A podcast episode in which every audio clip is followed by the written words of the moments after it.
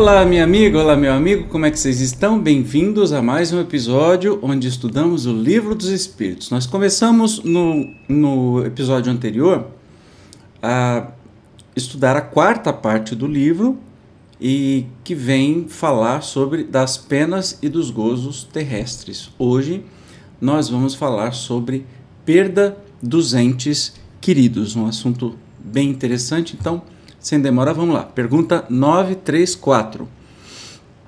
A perda dos entes que nos são caros não constitui para nós legítima causa de dor, tanto mais legítima quanto é irreparável, independente da nossa vontade? Essa causa de dor atinge assim o rico, como o pobre, representa uma prova ou expiação, e comum é a lei. Tendes, porém, uma consolação em poderdes comunicar-vos com os vossos amigos pelos meios que vos estão ao alcance, enquanto não dispondes de outros mais diretos e mais acessíveis aos vossos sentidos. Olha que interessante. Então você entendeu a pergunta, né? Que a perda de entes queridos não é uma causa de dor legítima e irreparável, independente da nossa vontade. Os espíritos confirmam que sim, e que isso é comum para o rico, para o pobre, para todas as pessoas só que a gente tem uma consolação em nos comunicar pelos meios que estão ao alcance, ou seja, pelos médiums, enquanto não dispondes de outros mais diretos e mais acessíveis aos vossos sentidos. Está aí a transcomunicação instrumental que vem mostrar para a gente que num futuro não muito distante essa comunicação pode ser direta por meio de aparelhos. Né? Os próprios espíritos estão nos falando aqui. 935 que se deve pensar da opinião dos que consideram profanação as comunicações com além-túmulo. Isso é antigo, né? Que a igreja combatia muito essa comunicação com além-túmulo, apesar de ter muita comunicação e visões, etc e tal, que achava tudo legalzinho, porque era dentro da sua da, da, da, da sua panelinha, né? Dentro da igreja. Se é fora, olha, é uma profanação, né? Vamos ver o que os espíritos respondem. Não pode haver nisso profanação, quando haja recolhimento e quando a evocação seja praticada respeitosa e convenientemente. A prova de que assim é tendes no fato de que os espíritos que vos consagram afeição acodem com prazer ao vosso chamado. Sentem-se felizes por vos lembrardes deles e por se comunicarem convosco haveria profanação, se isso fosse feito levianamente. Olha, profanação, uma pessoa que gosta de você, que te amou assim como você amou. Você acha que achar profanação você perguntar por ela, querer saber notícias dela? Evidentemente que não, né? Então não tem essa história. Profanação seria é, comunicação leviana, é, desrespeitoso, né? Não faz sentido nenhum.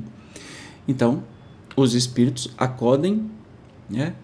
atendem com prazer o nosso chamado. E para aqueles que sempre repetem né, o que o Chico costumava dizer, ou tantos outros repetem assim: olha, o telefone só toca de lá para cá. Mentira!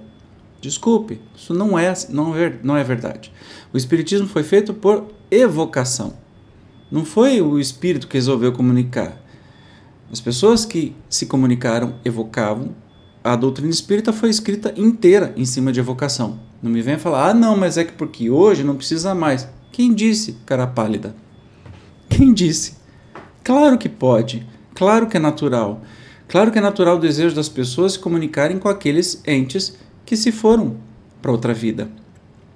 Prova disso é que há sessões e sessões com médiums que vão ficando famosos, nem espíritas precisam ser, né? conheço alguns que nem são espíritas, e que vão pessoas de tudo quanto é religião ou até sem religião para conversar com os entes queridos e evocam mentalmente ou de alguma maneira e os espíritos respondem. Isso é natural.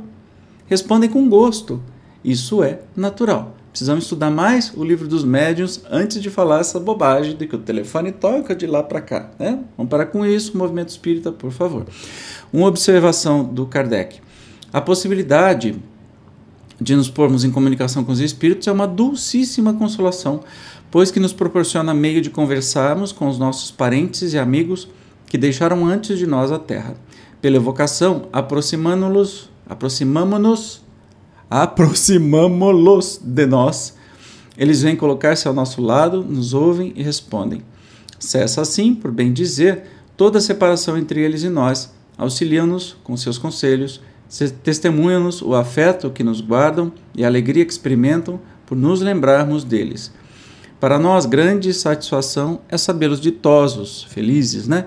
Informar-nos, por seu intermédio, dos pormenores da nova existência a que passaram e a adquirir a certeza de que um dia nos iremos a eles juntar. O que, que pode ter de ruim nisso, pelo amor de Deus? Né? Incompreensível esse, essa coisa. Você vai conversar com a pessoa, quer saber como é que a pessoa está, como é que ela está vivendo, como que é o, a nova vida, que um dia a gente vai chegar lá, né? Simples assim, tem nada de profanação. 936.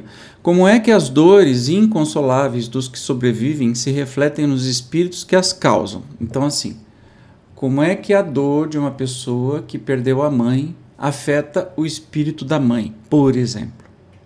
O espírito é sensível à lembrança e às saudades dos que lhe eram caros na terra, mas uma dor incessante e desarrazoada o toca penosamente, porque, nessa dor excessiva, ele vê falta de fé no futuro e de confiança em Deus e, por conseguinte, um obstáculo ao adiantamento dos que o choram e talvez à sua reunião com estes. Então, quando a dor é exagerada, né, é uma desesperança, isso afeta muito o espírito que desencarnou porque. E aí traz sofrimento para esse espírito. Porque ele vê que a pessoa que ficou não tem esperança, não tem confiança em Deus, não tem esperança de reencontrar e nem nada. Né? Kardec observa aqui, ó, estando o espírito mais feliz no espaço que na terra, lamentar que ele tenha deixado a vida corpórea é deplorar que seja feliz. Figuremos dois amigos que se achem metidos na mesma prisão. Ambos alcançarão um dia a liberdade, mas um a obtém antes do outro. Seria caridoso que o que continuou preso se entristecesse porque o seu amigo foi libertado primeiro. Não haveria de sua parte mais egoísmo do que afeição em querer que do seu cativeiro e do seu sofrer partilhasse o outro por igual tempo? O mesmo se dá com dois seres que se amam na terra. O que parte primeiro é o que primeiro se liberta e só nos cabe felicitá-lo, aguardando com paciência o momento em que a nosso turno também o seremos. Façamos ainda a este propósito outra comparação, só abrindo um parênteses aqui, comparação divina, né? Kardec era super didático aí. Então, dois amigos estão presos. Um se liberta primeiro. O que fica preso vai ficar triste por causa disso ou vai ficar feliz? Nós, quando os nossos entes queridos morrem, a gente fica triste. então, quem se liberta primeiro, a gente fica triste. É um sinal do nosso egoísmo também, né? Façamos ainda este propósito outra comparação. Tendes um amigo que junto de vós se encontra em penosíssima situação. Sua saúde ou seus interesses exigem que vá para outro país, onde estará melhor a todos os respeitos, em toda a situação. Deixará temporariamente de se achar ao vosso lado, mas com ele vos correspondereis sempre a separação será apenas material. Desgostar-vos-ia o seu afastamento, embora para o bem dele? Então, assim, se um amigo vai para outro país, que tudo seria me mar melhor e mais maravilhoso nesse outro país, você ficaria triste? Mesmo que você pudesse se corresponder, e hoje tem zap, poderia falar, você ficaria triste? Né? Que esse amigo está melhor, está vivendo melhor? Mesma situação pelas provas patentes que ministra da vida futura, da presença em torno de nós, daqueles a quem amamos, da continuidade da afeição e da solicitude que nos dispensavam, pelas relações que nos faculta manter com eles, a doutrina espírita nos oferece suprema consolação por ocasião de uma das mais legítimas dores. Com o Espiritismo, não mais solidão, não mais abandono, o homem, por muito isolado que esteja, tem sempre perto de si amigos com quem pode comunicar-se. Impacientemente suportamos as tribulações da vida, tão intoleráveis nos parecem que não compreendemos possamos sofrê-las. Sofrê-las. Entretanto, se as tivermos suportado corajosamente, se soubermos impor silêncio às nossas murmurações, felicitar-nos-emos quando fora desta prisão terrena como o doente que sofre se felicita, quando curado, por se haver submetido a um tratamento doloroso. Que fique bem claro, né? Que não é, é ruim você sentir tristeza quando um uma pessoa que se ama desencarna, mas que essa tristeza não seja persistente, insistente. Afinal de contas, é uma libertação dessa pessoa. Todos nós seremos libertos quando voltarmos para a vida espiritual, longe das dores, das aflições, de tudo isso que a gente passa. Então, assim, tem algumas, algumas culturas, alguns povos fazem festa quando essa pessoa regressa à vida espiritual, né? A gente não precisa fazer festa, mas também não precisa ser um velório de um ano durando nessa vida, né? Lembrando dos mexicanos que festejam o Dia dos Mortos, o Dia del, del Muertos, é, todo é, primeiro de novembro, se não me engano, né? Dia de todos os acho que é primeiro de novembro, ou 2 de novembro, não sei. E como se tivesse do lado desses parentes. Isso a gente tem o que a doutrina nos ensina, mas também tantas outras religiões, e a mediunidade não é uma exclusividade da, do espiritismo. Se a gente pode se comunicar também com estes espíritos, qual é o problema? Não é mesmo? No próximo episódio, nós vamos é, estudar decepções, ingratidão, afeições destruídas. Eu te espero como sempre. Obrigado por ter chegado até aqui e até o próximo. Tchau.